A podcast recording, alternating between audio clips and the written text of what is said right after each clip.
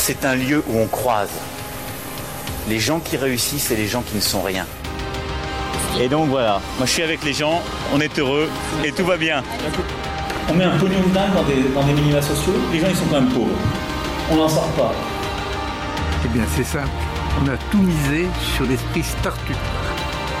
Je crois qu'on a besoin d'un peu d'égalité, d'un peu de liberté, parce que c'est quoi la devise française?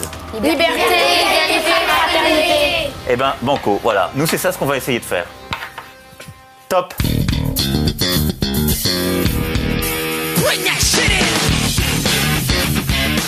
Bienvenue dans La République inaltérable, la balade de diffusion politique libre, incisive et sans concession du monde moderne avec Alexis Poulain. Bonjour Alexis. Hello Antoine. Je rappelle que vous pouvez retrouver les épisodes précédents dans toutes les apps de podcast, sur Spotify et sur larépubliqueinaltérable.top. Vous pourrez par exemple écouter l'interview que tu as réalisée Alexis avec Nicolas Caden, rapporteur général de l'Observatoire de la laïcité, un entretien passionnant sur la laïcité à la française, ses principes, son exportation et les affaires récentes un entretien qu'on a publié samedi dernier. En introduction ce matin, un petit peu de Rage Against the Machine qui se reforme euh, après, euh, après quelques années de pause. Je pense que le compte en banque du chanteur doit être à sec, ça doit être pour ça. Euh, les autres ont continué à jouer. Non, puis je voulais en parler aussi parce que ils ont souvent été brandis ces dernières années comme un des groupes contestataires, mais bon, un peu, un peu, un peu tranquille maintenant. Le poids des années aidant, et puis ça- surtout ça me, ça me rappelle cette petite anecdote. Je sais pas si tu t'en souviens ou si tu avais vu Alexis de Tom Morello, le guitariste, qui avait été euh, pris à partie sur Twitter euh, par des fans de Trump au moment de l'élection. Ces fans de Trump expliquaient que Tom Morello et Rage Against the Machine c'était un peu le, gauchisme bobo euh, de multimillionnaires qui veulent remettre en cause un système qui les a enrichis. Et Morello avait répondu qu'il n'y avait pas besoin d'être diplômé en sciences politiques de Harvard pour comprendre que le système actuel posait des gros problèmes, notamment d'inégalité, en disant Ah, et puis ça tombe bien, je suis diplômé de sciences politiques à Harvard. Aujourd'hui, on va parler des mouvements sociaux, justement, de la communication du président, et puis on parlera un petit peu des États-Unis, de Facebook et de Twitter. Mais avant cela, Alexis, les recommandations. Recommandation, eh bien, le, le Monde Moderne participe à une campagne avec euh, de nombreux médias indépendants, partis politiques, associations, euh, pour faire la campagne d'information sur le référendum euh, de la privatisation contre la privatisation des aéroports de Paris, puisque le gouvernement se refuse à informer les Français sur ce référendum en cours. Donc, bah, on se prend en main et on lance la campagne pour inviter les gens à signer ce référendum si c'est pas déjà fait et atteindre les, au moins le million et après on verra. Euh, à partir de là on pourra sans doute euh, négocier.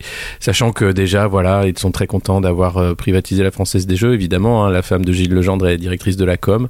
Donc elle va s'en foutre plein les fouilles. Et comme tous les amis d'ailleurs qui vont pouvoir euh, acheter euh, à prix d'or des actions euh, pour, euh, bah, pour en profiter alors que c'était la propriété de tous les Français Et quelques articles euh, à lire sur le monde moderne, et notamment ce dictionnaire dystopique de Virginie Caddy qui s'enrichit semaine après semaine.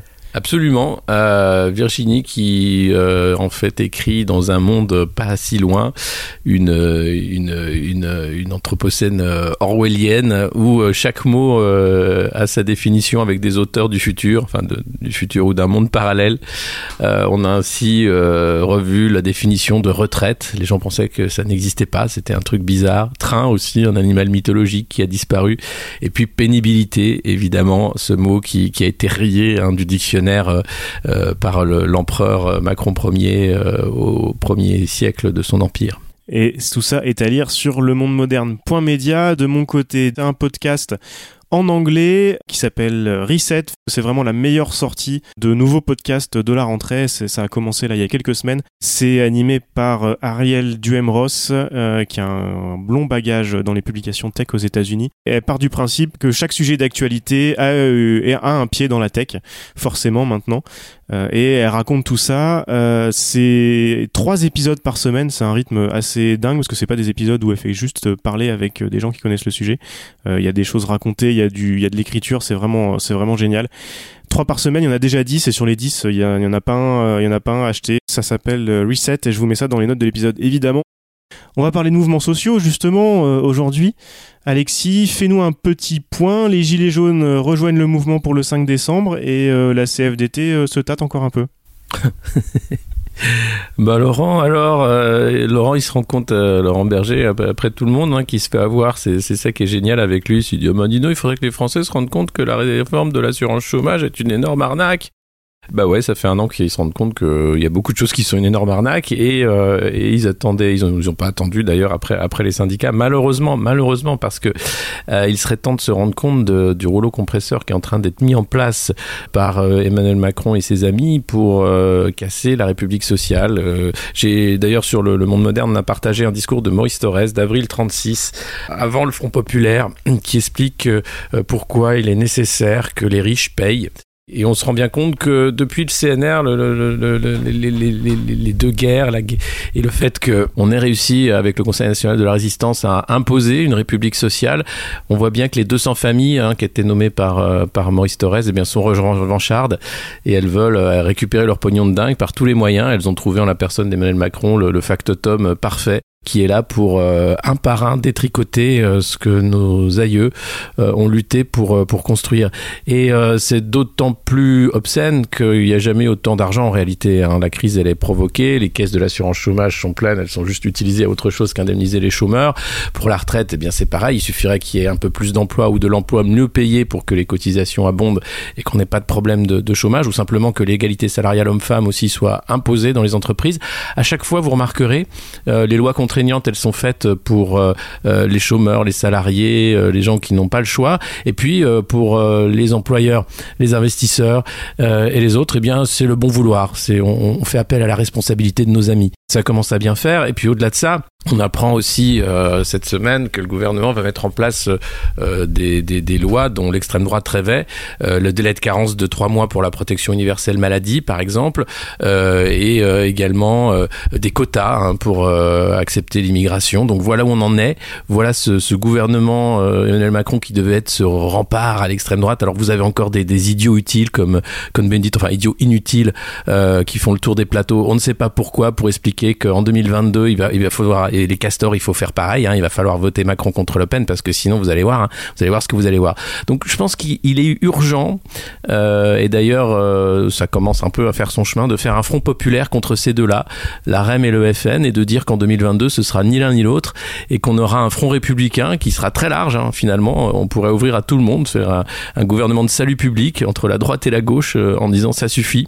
Euh, maintenant, on n'en veut plus pour tous ceux qui ont encore à cœur la République sociale euh, qui a été défendue par, par nos aïeux au sortir de la guerre. Voilà.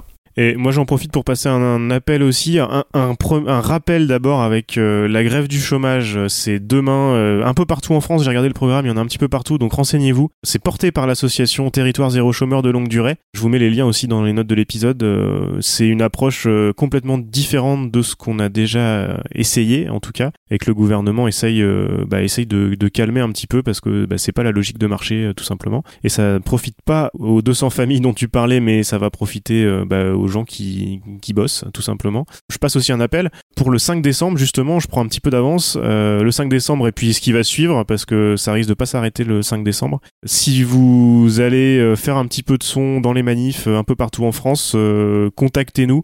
On essaiera de, de faire un, récit choral un petit peu de toutes ces journées-là, et pas centré sur Paris, bien sûr, mais sur tout ce qui se passe un peu partout en France.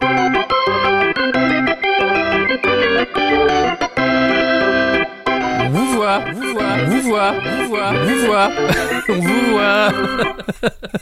on s'était promis de parler euh, que de la casse sociale et d'arrêter de mettre en avant les polémiques sur le voile et la laïcité. Vous avez été quelques-uns d'ailleurs à, à, nous dire ouais arrêtez, vous faites le, le même jeu qu'eux et je, je suis complètement d'accord. Ça fait que servir la fausse opposition dont tu parlais entre Macron et Le Pen. Mais quelques heures après la diffusion de l'épisode de la semaine dernière, euh, patatras, on apprenait que notre président avait parlé à Valeurs Actuelles. Eh oui. Alors dans la République inaltérable, on s'intéresse à la communication politique et à la communication macroniste évidemment, donc on ne pouvait pas passer à côté de cet événement de début d'acte 2 du quinquennat, qui risque de rester un petit peu comme une des marques de fabrique de cet acte 2, hein, euh, l'acte social, bon on repassera. C'est assez drôle parce que ça a commencé par euh, un petit entrefier dans le canard enchaîné euh, mercredi, je crois, qui nous rapportait des mots de d'Emmanuel Macron sur le voile et sur la laïcité, qui étaient finalement plein de bon sens et, et presque compatibles avec ce qu'on raconte dans la République inaltérable. Est-ce que c'était un contre-feu en attendant, en sachant ce qui arrivait de la part de, de la communication de Macron? Peut-être. Cet entretien à valeurs actuelles, alors les, les éléments de langage ont vite été distribués. Hein. Il faut pas faire de sectarisme, il faut parler aux Français des sujets qui les intéressent, où ils sont, etc. On, a vu euh, tous les godillots de la Macronie se relayer sur les plateaux. Sauf que valeurs actuelles euh, a un lectorat a priori euh, de plus en plus faible et Le Monde nous a raconté ses incointances avec le président de la République. Tous ces gens-là s'entendent comme des larrons en foire ou comme cul et chemise. Tu prends l'expression que tu veux. Euh, Qu'est-ce que tu en retires? Évidemment, il, il, parle où il veut. Bon bah oui, d'accord, il parle où il veut. Sauf qu'on attendait la parole présidentielle et qu'il faut a priori euh, acheter Valeurs Actuelles pour l'avoir sur ce sujet-là. Moi, j'attends rien de la parole présidentielle. D'ailleurs, je pense qu'on est nombreux à, ne plus euh, l'écouter, euh, ce président menteur euh, qui, passe son temps en fait à dire tout et son contraire, à, essayer de, maquiller, à utiliser des mots, à vouloir supprimer des mots, à, manipuler le, sa, sa, sa, sa, prose pour former le réel et former les esprits à, accepter un programme inacceptable, un projet qui se concrétise, hein, comme je le disais, voilà, qui devient un projet où, eh bien, tout, tout, tout les, certains points du programme de l'extrême droite sont, sont repris sans, sans sourciller. Euh, donc ça, suffit. Là, on voit bien que l'idée derrière, euh, l'idée géniale, hein, parce que voilà, on sent bien qu'il y a des génies hein, euh, autour d'Emmanuel Macron, c'est d'aller chasser sur les terres de, de, Marine Le Pen en disant voilà on va parler à son électorat pour bien leur faire comprendre qu'on est bien à droite nous aussi et que voilà c'est nous maintenant et, derrière on nous vend en plus ce, ce, ce, cette élection de 2022 comme si ça allait être encore euh, Macron et Le Pen alors que ça devient de plus en plus la même chose. Euh, donc c'est c'est très bien hein, au moins ça clarifie les choses.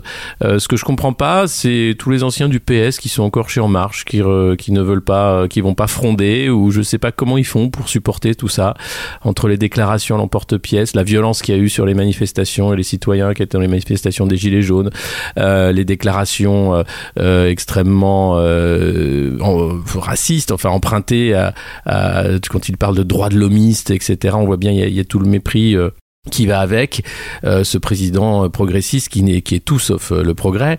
Euh, à un moment, je sais pas, faudrait qu'il fasse un petit, euh, se regarde dans le miroir, qui, qui parle à leur conscience, qui, qui, qui essayent de comprendre ce qu'ils sont en train de faire. Alors certains en sont incapables, hein, malheureusement, mais d'autres, je pense, peuvent tout à fait faire une autocritique et commencer à comprendre que c'est un piège. voilà, donc non, je sais pas. Après, qu'il, qu'il fasse son interview à valeur actuelle, très bien. pourquoi pas Je veux dire, Alexis Corbière de, la France Insoumise avait également fait un entretien à valeur actuelle. Il n'a pas pris autant de, critiques euh, pour avoir fait ça. Donc euh, voilà, euh, valeur actuelle s'est imposé dans le paysage. C'est pas étonnant quand on voit les unes qu'ont fait euh, l'Obs, Le Point, enfin les autres hebdos. Après tout, c'était pas compliqué d'arriver en disant bon bah on va juste mettre le curseur un peu plus loin. Il y a un lectorat pour ça. Il y, a, il y a, des bonnes plumes également. Euh, voilà, bah, pourquoi pas. Hein. Euh, c'est, après, c'est ce qu'il dit. On s'en fout euh, à, à, qui le dit. Ce que je trouve dommage, c'est que pour une fois, euh, Emmanuel Macron a fait l'interview et dit vous pouvez publier tel quel, je veux pas le relire. Donc ça, je trouve ça plutôt bien. oui, j'allais t'en parler, ouais. Mais ouais, parce que c'est rare, c'est rare en fait. Les, les, politiques en France ont cette manie de la relecture et de la correction d'articles avant d'interview avant la publication. Et là, pour une fois, le, voilà, il, il dit non, non, allez-y, vous pouvez le faire. et il y a un son qui enregistré et là quand, les quand la cellule com voit le truc ils font oh là là c'est pas possible on peut pas faire ça. Et, euh, ils décident de, de, de, corriger de faire 30 corrections à peu près les allers-retours. Et apprenant qu'une bande son a été enregistrée de, l'entretien Christophe Castaner catastrophé appelle la rédaction de Valeurs Actuelles pour leur demander de surtout pas fuiter euh, euh, la bande son. Euh, ce qu'ils disent bien sûr monsieur le ministre on va pas fuiter la bande son. Euh, mais pourquoi pas? Enfin j'imagine vous savez hein, c'est toujours comme ça que ça marche. À partir du moment où ça existe, alors même si c'est dans un coffre-fort, alors si c'est dans le coffre-fort de Benalla, ça fuitera pas. Mais sinon, je peux pas, je peux pas garantir euh, qu'on n'entendra pas des bribes de cette interview, qui pourrait d'ailleurs être une fuite organisée pour montrer que Emmanuel Macron parle vrai, qu'il est un peu trumpien dans sa façon de, de faire président. Euh, donc ça pourrait le servir dans sa com de toute façon. Oui, comme la vidéo du pognon de dingue. Absolument, absolument. Euh, donc de toute façon, voilà, c'est abracadabrantesque. Euh, c'est euh, voilà les, les branquignoles qui, qui s'amusent. Euh, et, et nous aussi, ça, ça- il faut encore garder le sourire et, et- un amateurisme euh, assez euh, assez incroyable et, euh, et on l'a vu dans tout- toute la toute la com là est en train de partir est en train de partir en vrille complètement c'est un gouvernement en burn-out, eux aussi. C'est trop trop gros pour eux. On voit bien que ça, il y a plus rien qui marche. Édouard Édouard Philippe, qui après euh, Chanteloup les vignes arrive au milieu des cendres et dit oh les, les petits imbéciles qui ont fait ça, attention pampan cucu. Bon, euh, c'était pas vraiment un discours de premier ministre. Euh, Christophe Castaner, bon ça fait longtemps que on- personne le traite comme un ministre de l'Intérieur. Sibeth Ndiaye, bon on sait que c'est la menteuse en chef, c'est pas la porte-parole. Euh, voilà, enfin tout le monde joue en fait à, à des rôles euh, pour lesquels ils ne sont pas préparés et, euh, et pour lesquels ils ont énormément de mal en fait à endosser la fonction et, et, et à faire euh, à faire ce qu'on ce qu'on leur demande. Enfin non, on leur demande rien en fait. Euh, c'est juste qu'ils font euh, ce qu'ils peuvent euh, avec ce projet euh, catastrophique euh, dont personne ne veut euh, euh, à part un petit pourcent de privilégiés euh, qui veut euh, préserver son pognon de dingue. sans transition quoique euh, on passe à la pipe de la semaine Quand je vois parfois des simulations qui sont faites, il y a des journaux qui en ont sorti, c'est de la pipe complète, hein. C'est de la pipe complète, hein. Et la pipe de la semaine, elle est aux États-Unis. Il y avait deux pipes. euh, La, grosse pipe euh, Trump euh, qui est dans draps. On en parlera la semaine prochaine parce que la procédure de destitution risque d'accélérer. Avec quelque chose quand même qui est assez intéressant, Alexis. Ça commence à être compliqué pour Trump euh, vu tout ce qui sort sur l'enquête euh, sur euh, sur l'Ukraine et la procédure de destitution. Sauf que j'entendais des journalistes américains faire le lien évidemment avec euh, l'affaire Nixon. Euh, plutôt, c'est plus Nixon que Clinton pour le coup dans les dernières destitutions où il faut aller chercher avec euh, des soutiens qui soutiennent, euh, qui vont soutenir jusqu'au bout, jusqu'au bout, jusqu'au bout. Euh, et puis quand même, au bout d'un moment, euh, au moment de l'affaire Nixon, quand euh, les républicains se sont rendus compte que c'était plus tenable, euh, ils ont accepté les faits et ils ont fini par dire bon, d'accord, là, il abuse et puis il a démissionné avant d'aller jusqu'au bout de la procédure. Ce que disent les journalistes américains aujourd'hui, c'est que Trump est tellement dans une réalité alternative qu'il continue, il continue, il continue, et de toute façon, dans leur réalité, il s'est rien passé, et les démocrates ont beau déterrer euh, des choses euh, assez dingues. Non, non, ce- non, non, c'est faux. Et puis, de toute façon, euh, on- avec un argument euh, qu'on retrouve dans les éléments de langage macroniste d'ailleurs. Non, non, mais oh, c'est que c'est qu'une opposition qui cherche à, à refaire l'élection. Alors, voilà, C'est toujours le même argument. Il, il recherche à se venger et à refaire l'élection. Qu'est-ce que tu penses de ça? On va parler de Facebook et de Twitter. C'est pour ça que je te lance là-dessus. Est-ce que cette euh, réalité dans laquelle euh, nos princes euh, se complaisent peut se, se confronter, euh, peut- que ce soit Trump ou Macron et les mouvements sociaux? Est-ce que cette réalité peut va pouvoir se pas forcément se confondre avec la réalité que vivent les gens, mais euh, mais au moins euh, comprendre qu'il se passe quelque chose à côté et qu'ils se sont un peu mis euh, des œillères devant les yeux? Bah non, enfin, je, je- tu vois, on a on a fait une carte aussi au monde moderne pour montrer tous les mouvements euh, populaires dans le monde. Euh, c'est assez incroyable hein, de voir le nombre de pays qui sont touchés en ce moment par la, la contestation dans la rue par euh, par les, les populations. Euh, euh, c'est ce que dit Graber. De toute façon, euh, David Graber, les temps révolutionnaires sont marqués par le fait que les élites sont complètement déconnectées des aspirations, des attentes et des réalités des peuples. Bah, on peut pas faire d'illustration plus parfaite que le, pot de départ de Christine Lagarde du FMI où elle va partir d'une institution internationale pour aller à, la, à la BCE, à la Banque Centrale Européenne, où elle fait comme si tout allait bien, Madame la Marquise, quoi, c'est-à-dire avec des invités, des petits fours, sa souris, et puis, euh, et puis le monde est en train de s'écrouler, enfin ce monde-là, hein, ce monde de fous, euh, du profit, de la finance folle, euh, euh, ça marche plus. Euh, derrière, vous avez les, les vendredis pour le climat, des, une, convergence entre la fin du mois et fin, fin du monde, même combat. Les gens qui comprennent qu'ils ont rien à y gagner en fait à cette société consumériste qu'on leur vend à longueur de temps, sachant que ils se paupérisent, que le travail ne paye pas assez de toute façon pour consommer. Donc tout ça est une arnaque. Au bout d'un moment, euh, alors il y, a du chemin encore, hein, parce que finalement on se rend compte qu'une voiture sur deux euh, en région parisienne immatriculée est un SUV, donc euh, on est encore loin du compte. Les gens sont très contents d'acheter n'importe quoi quand ils peuvent le faire. Et, euh, et j'imagine qu'en Chine et en Inde, euh, la, la, société de consommation est florissante. Euh, donc non, l'humanité a encore de, de, de, de, belles années de, n'importe quoi devant elle euh, avant la catastrophe. Mais, euh, mais les élites font rien pour la prévenir ou pour faire comprendre. C'est-à-dire tout va très lentement dans une espèce de danse chorégraphiée où tout le monde fait semblant. C'est le G7 où vous avez ces, ces, ces leaders du monde qui s'enferment entourés de l'armée, d'hélicoptères, de de, cordon de CRS pour, euh, pour dire que tout va bien et puis continuer à vendre des armes euh, tant que faire se peut euh, entre, entre marchands d'armes. Et, c'est ce monde-là, en fait, qui, qui est dingue. Et, malheureusement, on a l'impression qu'à chaque fois, les, gens qui se font élire sont pas les bons, quoi. ou sont pas ceux qui sont conscients des enjeux. Et ça fait partie des discussions intéressantes dans la primaire démocrate aux États-Unis où, avec les sacro-saints sondages, les milliardaires commencent à essayer de faire voter pour pour Joe Biden parce que euh, nous explique que Sanders et Warren perdraient selon les sondages contre Trump. Donc si les démocrates veulent gagner, il faut quelqu'un qui surtout ne changera rien euh, plutôt que ces méchants euh, ces, ces, méchants socialistes. et ça m'amène à, à, Facebook et à, et à, Twitter, surtout à Facebook d'ailleurs, puisque on, a vu Facebook est, est, dans un dans un moment difficile. Alors pas pas difficile concernant euh, les, les, revenus et, l'action de Facebook va très bien, merci, merci beaucoup. Euh, mais plutôt sur euh, sur les histoires de, de publicité politique, puisque on sait on sait maintenant le rôle qu'a joué la publicité sur Facebook autant dans le Brexit que dans l'élection de Trump. Zuckerberg s'est montré en, en, parent de la vertu de la démocratie et de, et de la liberté d'expression, euh, avec un, discours à Georgetown qui était indigeste et très représentatif de ce qui se passe dans la Silicon Valley, où il, utilise, il utilise plein de grands mots, mais, mais y a avec rien derrière. Il cite Martin Luther King, mais la fille de Martin Luther King lui, lui dit arrête, de citer n'importe comment mon père, c'est pas du tout ça qu'il voulait dire. Enfin, la, la, totale. Et surtout, tout ça pour un truc, expliquer que il ne voulait pas, euh, ne voulait pas réguler les eh publicité politique sur son réseau. Euh, notamment et notamment Trump, évidemment, euh, qui s'en sert énormément et qui continue. Alors pour les revenus de Facebook, c'est trois fois rien, mais c'est plutôt derrière l'idée que bah, lui, il serait mieux avec euh, Trump pour un deuxième mandat qu'avec Warren ou Sanders qui veulent s'attaquer à son monopole. Il y a Jack Dorsey, le, patron de Twitter, qui attaque Zuckerberg sur ce terrain-là en disant qu'il ne ferait plus de pub politique sur Twitter, alors que la pub politique sur Twitter, ça représente que dalle. C'était 3, 3 millions d'euros sur les midterms aux États-Unis l'année dernière quand le revenu euh, de Twitter sur la publicité, c'est 700 millions de dollars par trimestre. voilà, donc c'est absolument rien. La publicité, c'est beaucoup plus important sur Facebook, mais surtout, voilà, Facebook, c'est pas un problème d'argent, c'est un problème de rester bien avec, euh, bah, avec euh, les gens, les gens comme Trump et comme Farage et compagnie.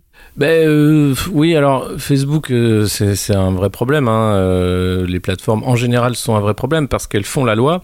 Elles font la loi à Bruxelles, elles font la loi partout où elles sont. Elles s'offrent d'ailleurs des tous les tous les CEO de, des Facebook locaux sont d'anciens politiques. Hein. En France, un ancien un ancien conseiller de Nicolas Sarkozy. En Grande-Bretagne, un ancien ministre du Labour. Euh, L'idée, c'est vraiment d'être l'État dans l'État, de, de, travailler. En plus, on voit la France est un des seuls pays européens qui collabore à ce point-là avec Facebook pour euh, la levée de l'anonymat, les discours de haine, etc. Donc là, c'est extrêmement angoissant de savoir ça, parce que le, le but de Facebook, c'est simplement de, de, ramener de l'argent, euh, c'est d'être profitable, c'est une entreprise privée, euh, malgré ce que dit Mark Zuckerberg sur ah là là, cette plateforme est là pour rapprocher les gens, pour aider ceux qui n'ont pas accès à des choses, d'avoir accès, etc. D'où le Libra, etc. C'est un vaste, une vaste blague. Alors là, il est mis face à ces, ces contradictions. Effectivement, euh, quand il est devant le Congrès, ben, il, il s'empêtre dans ses réponses et il dit ah bah oui, si vous payez en fait pour de la pub politique, vous avez le droit de mettre des fake news. Oui, effectivement, oui. Donc il se rend compte de l'énormité de, ce qu'il dit, mais ça passe, il s'en fout. Euh, comme euh, d'ailleurs euh, au-dessus de sa tête l'épée de Damoclès de, loi antitrust de, quelques élus qui veulent démanteler Facebook, mais personne n'est dupe. Euh, tant que la guerre commerciale avec la Chine sera euh, là où elle en est, les États-Unis n'ont aucun intérêt à démanteler Facebook. Donc euh, il sait qu'il est tranquille de ce côté-là. D'ailleurs, il s'achète la tranquillité avec les différentes écuries politiques.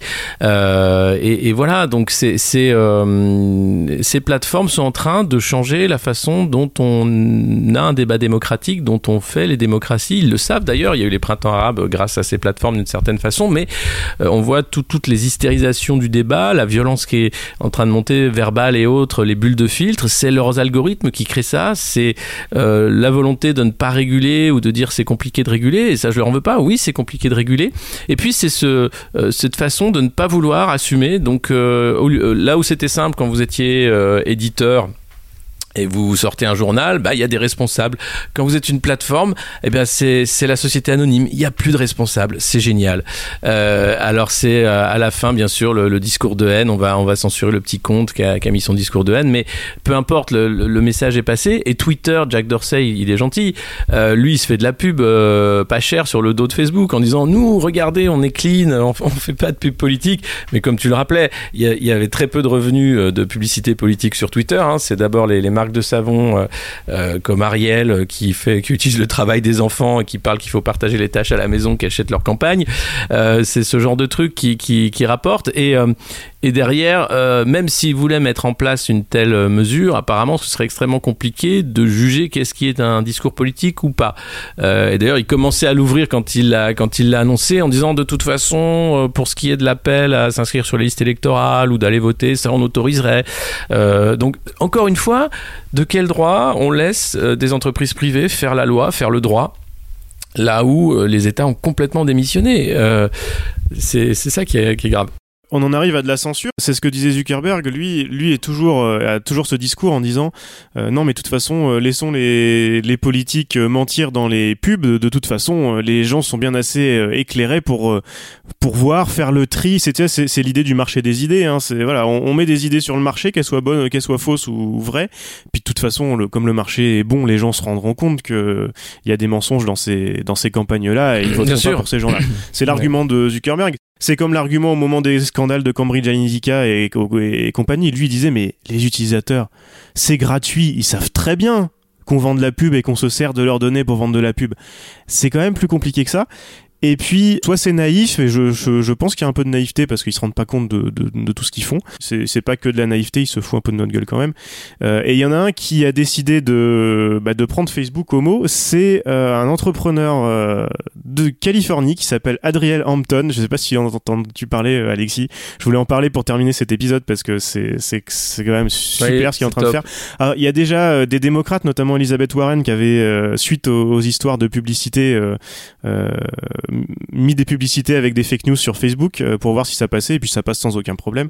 En fait, c'est plutôt, c'est plutôt ça. hein. Fait, euh, Zuckerberg a beau parler d'intelligence artificielle pour filtrer le contenu et compagnie, c'est juste que, en vrai, il y a des gens derrière et qu'il a pas les moyens de, de faire du fact-checking sur les pubs politiques. C'est, surtout ça, en fait. Il veut pas s'emmerder. Mais oui. Et, Ça coûte euh, cher. et donc ce, ce cher euh, Adriel Hampton a décidé d'être candidat au poste de gouverneur en Californie en 2022. Il est candidat à une élection. Donc pour Facebook, euh, candidat à une élection, ça veut dire que tu peux faire de la publicité avec des mensonges dedans. Et euh, quand lui a fait, euh, s'est fait une petite campagne de pub en disant, bah ouais, moi je suis candidat, je suis candidat parce que je veux être gouverneur de Californie, mais je sais que j'ai aucune chance, mais voilà. Mais comme ça, surtout, je vais pouvoir raconter n'importe quoi en payant Facebook pour apparaître dans les publicités. Et euh, là où sa démonstration a réussi, c'est que Facebook euh, a décidé que bah non, c'était pas un vrai candidat. En fait, il était là juste pour emmerder Facebook. Sauf qu'il a fait toutes les démarches qu'il fallait et pour l'État de Californie, il est candidat officiellement. Mais Facebook veut fact-checker toutes ses pubs. Voilà, juste et, il a fait ça juste pour montrer qu'en fait c'était une censure privée euh, mise en place par Facebook et qu'il suffisait de pas être d'accord avec Facebook et de chercher des noises à Facebook pour être euh, blacklisté par Facebook, c'est tout. Donc là j'ai vu le, la, aux dernières nouvelles, il était en train de poster euh, 70 pubs sur Facebook avec aucun mensonge dedans pour s'amuser à voir les gens de Facebook euh, passer du temps à faire du fact-checking. Voilà. Cet homme est génial, il s'appelle Adriel Hampton, suivez sa campagne. Eh ben c'est bravo à lui. Euh, ouais, enfin voilà, mais le problème c'est voilà, tant qu'il y aura des gens pour acheter des pubs sur ces plateformes, euh, et, on continuera à valider ce modèle euh, exactement comme euh, à acheter des SUV quoi. C'est c'est- voilà, c'est super. C'était La République inaltérable avec Alexis Poulain, une balado-diffusion du monde moderne sur une idée presque originale d'Antoine Gouritin. Retrouvez les épisodes précédents dans votre application de podcast favorite, sur Spotify et sur lemondemoderne.media. Suivez Alexis sur Twitter, at Poulain2012, et rendez-vous la semaine prochaine pour un nouvel épisode.